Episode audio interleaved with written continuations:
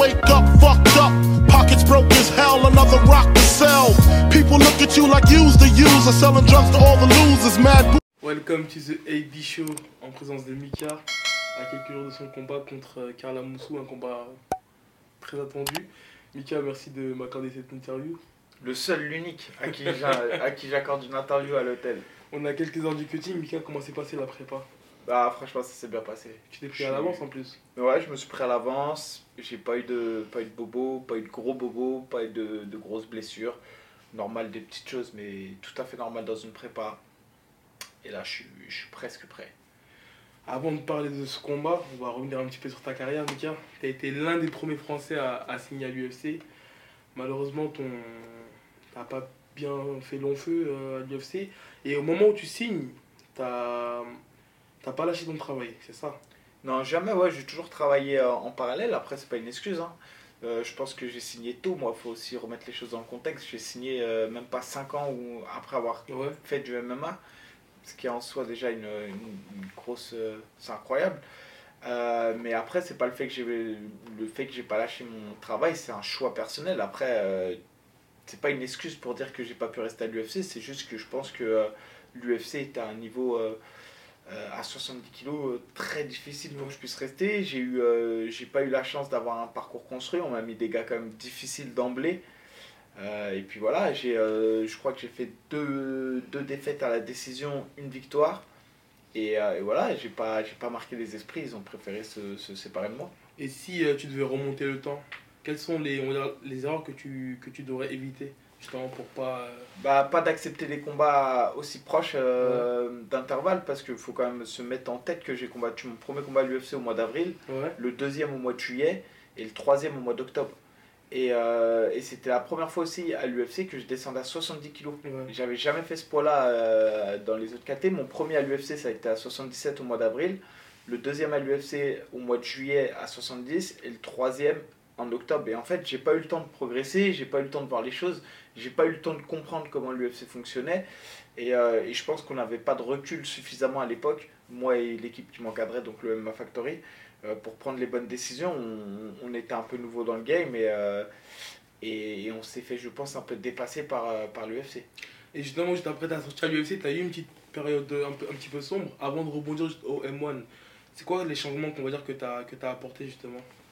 Bah, en vrai de vrai, c'était que euh, j'ai eu euh, des contre-performances et c'est moi qui n'ai pas été à l'écoute de mon corps parce que j'ai fait un combat après l'UFC où j'affrontais Ayari, euh, c'est un Allemand. J'y suis allé avec le nez cassé. J'aurais jamais dû faire cette, cette bêtise, mais encore une fois, c'est pas une excuse, Ouais. mais ça ça m'a pas permis d'accélérer dans le combat. Après, il est très fort, lui aussi, il a signé à l'UFC derrière. Euh, derrière, grosse contre-performance contre Tim Wild Ouais. en Angleterre, alors que domination totale au premier round, il me touche au ventre. Le combat le plus. euh, qu'aurait pu être. euh, J'aurais pu finir dans une parodie ce combat parce que j'étais à, deux doigts de me chier dessus littéralement dans le combat parce que j'avais archi mal au ventre Ouais. et il m'a il m'a flingué le bide. Et après, ouais, je rebondis et je change de team. Et je pense que c'est le fait d'avoir changé de team qui fait que je me suis repris en main, je me suis reconstruit. Quoique les premières victoires, je les ai signées avec le Factory, mais j'avais repris des adversaires un, un peu moins capés. J'avais pris. Mehdi Dakaev à l'époque et, euh, et un russe au- à l'Octofight. Et ensuite, j'ai changé de team. Euh, on a monté la section à Hobby Fight. Et, euh, et pour moi, c'est vrai que j'ai eu un, on va dire, un second souffle dans le. Ouais. Et après euh, le M1, on va dire il n'y a pas très très longtemps, tu avais combattu à l'UAE Warrior. Juste après ça, avais, tu t'étais promis de ne plus combattre à haut niveau. Ouais. Là maintenant, on te revoit euh, en main event de la RES 10. Pour toi, là, contre Carla Moussou, c'est pas un combat de haut niveau? Non, c'est ça, ça reste du haut niveau. J'ai dit la performance de très haut niveau, Ouais. c'est-à-dire que euh, vraiment, si, si on relie, en plus, il y en a beaucoup qui le disent, et j'ai bien dit dans le poste, je me refuse d'aller chercher la performance de très haut niveau à l'international. C'est-à-dire que me- c'est fini, je vais plus chercher de ceinture euh, euh, genre mondiale pour aller euh, dans l'espoir de signer à l'UFC, dans l'espoir de signer au Bellator. Dans... Non, voilà, je sais que ça c'est fini, ça ne m'intéresse plus. Euh, comme je le disais dans le poste, il y a, a aujourd'hui la légalisation du, français, euh, du MMA en Ouais. France est légale. On a cette possibilité, cette chance de pouvoir combattre sur une scène française. Et aujourd'hui, en fait, je, je combats un peu d'une manière différente. J'ai une optique un peu égoïste, c'est de vivre euh, entre guillemets, mes, mes, mes kiffs au bout. C'est-à-dire qu'aujourd'hui, quand vous combattez en France, à Paris, chez soi, ou même j'ai combattu à Marseille à l'Octofight en main event, c'est, je le fais pour moi avant tout, et tant mieux, parce que derrière, je vois que les gens me suivent et continuent à me suivre, et c'est bien.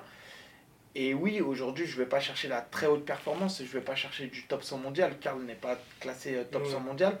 Mais jamais de ma vie, j'affronterai quelqu'un qui. Ça ne veut pas dire que je vais affronter quelqu'un qui n'est qui, qui est pas bon ou autre. Non, il a un palmarès quand même qui est plus que respectable. Euh, il le dit, il aime bien le crier sous les toits. Il, est, il a été euh, jusqu'à, je crois, 50e mondial. Donc, ça, c'est quelqu'un qui techniquement tient la route.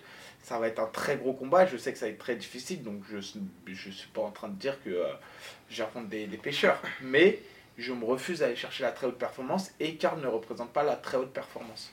Il y a une réelle animosité entre vous deux ou les petits pics que tu lui envoies, c'est vraiment pour faire vendre le combat? Non, il n'y a pas une grosse animosité. Vraiment, moi en tout cas, de, de ma part, hein. il y, a, y, a, un combat à faire. Euh, dans le combat, que ce soit lui ou quelqu'un pour qui j'ai de l'animosité, ça sera la même intensité, ça sera la même euh, violence parce que ça reste un combat et un combat c'est violent, faut pas, faut pas se mentir, c'est un sport d'impact mais, euh, mais j'ai pas d'animosité contre lui. Par mais contre, même du fait qu'il a, a toujours dit que tu méritais pas vraiment l'UFC, enfin qu'il était plus méritant que toi. Bah, pas ça, c'est là où tu te dis tu que sais, tu lui prouver qu'il a tort. Ça, il peut pas, tu, tu peux pas, euh, lui il le pense.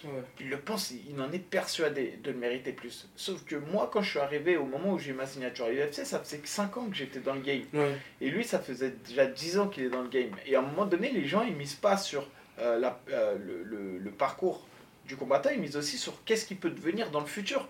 Si aujourd'hui, moi, j'ai de l'argent, par exemple, je suis un gros promoteur, je, je préfère signer qui en multi-fight? Un Michael Lebou qui lui reste encore 2-3 combats Ou un Bessangour, par exemple Ou un euh, Saladin Parnasse Tiens.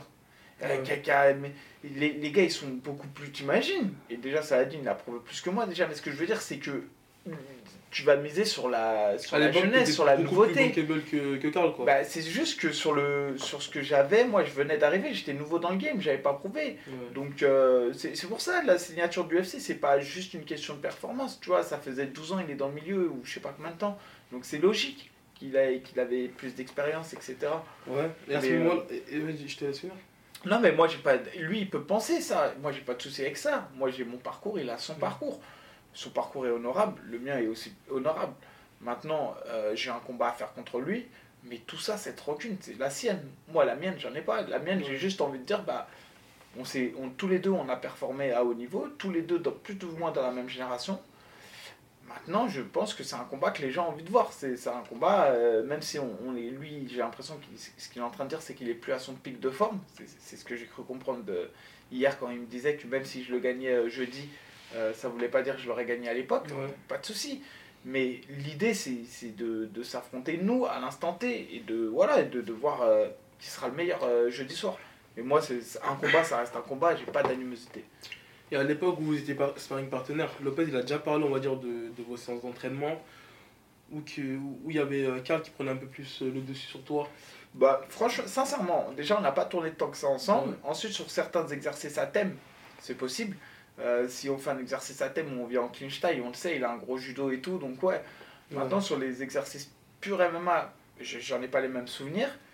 Ok, Vika, on a vu tout à l'heure le face-à-face justement euh, avec Karamosu. Malheureusement, il est pas resté jusqu'à la fin. Le fait que tu le taquines depuis euh, des mois, c'est ton naturel parce qu'on sait que tu es, très taquin. Mais on sait aussi que voilà, ça peut jouer en ta faveur sur l'aspect psychologique. C'est un, une stratégie de ta part? Non, non, non, en plus, j'y crois pas. Sincèrement, j'y crois pas. Je pense qu'il sera vraiment prêt. Je, le vois, il est déter, il a envie. Après, je peux me tromper, mais euh, je pense qu'il est déter. Et vraiment sur le, sur le truc de, de, la sueur, là où il est parti, je pense qu'il avait des comptes à régler, mais c'était même pas avec moi. Vraiment, j'ai l'impression qu'il avait des comptes à régler plus avec eux qu'avec moi.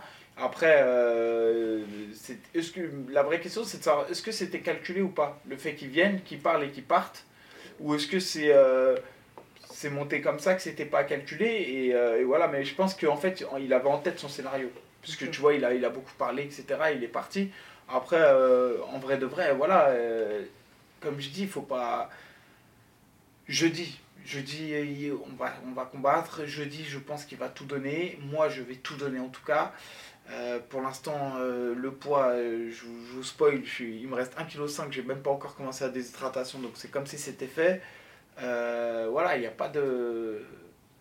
Et justement. Il n'y a rien qui peut faire que le combat se fasse pas. Juste, justement, est-ce que le résultat de jeudi va, va dépendre de ta suite au sein d'Ares? Non, non, moi j'ai été clair. j'ai pas signé le multifight avec le Ares. ma volonté, j'ai jamais envisagé un combat après pour l'instant. Euh, les choses, comme je dis, je vais pas m'interdire. Euh, imagine, je dis, ouais, euh, si je gagne, je continue, si je perds, j'arrête. Et qu'au final, c'est si je perds que j'ai envie de continuer, tu vois, et si je gagne, j'ai envie d'arrêter. Non, je sais pas. Aujourd'hui, mon kiff, comme je dis, je suis égoïste. J'ai un kiff, j'ai envie, je suis en train de réaliser quelque chose qui comptait pour moi dans, dans ma carrière de MMA, c'est faire une grosse salle à Paris. L'opposition, en plus, elle marque le coup. être main event au RS, il euh, faut dire la vérité aujourd'hui, c'est euh, le c'est une organisation qui monte et qui a fait ses preuves. Euh, c'est pas une organisation petite, on voit, il y a les médias qui suivent, il y a, il y a de la lumière qui est faite autour des combats, donc c'est euh, honorifique au titre de ma carrière. J'ai envie d'être à la hauteur de l'échéance et je suis en train de, franchement, je prends du plaisir. Voilà, aujourd'hui, chaque seconde qui passe, etc., depuis, depuis trois mois, il y a eu des moments difficiles dans ma prépa, très difficiles, des, des moments de doute comme tout le temps, des moments où hop, mais à chaque fois, j'ai relevé la tête, j'ai été à l'entraînement, j'ai fait le taf, j'ai vu la transformation, j'ai vu comment j'ai évolué en, en, entraînement. Et voilà, et, j'ai été au bout de ce que je voulais faire, je suis content de ce que j'ai fait. Et jeudi, je pense que je mets la cerise sur le gâteau et, et je, vais, je vais montrer ce que je sais faire, ce que j'ai toujours fait en combat. Donc ton pronostic, Mika? Bon, écoute, moi j'ai toujours dit extinction deuxième, euh, je reste sur ça. Mais euh, ce que je peux vous assurer et ce qui sera sûr, c'est que je ferai un beau combat. je donnerai tout. On te souhaite bon courage et merci de m'avoir accordé cette interview. Merci, Egby.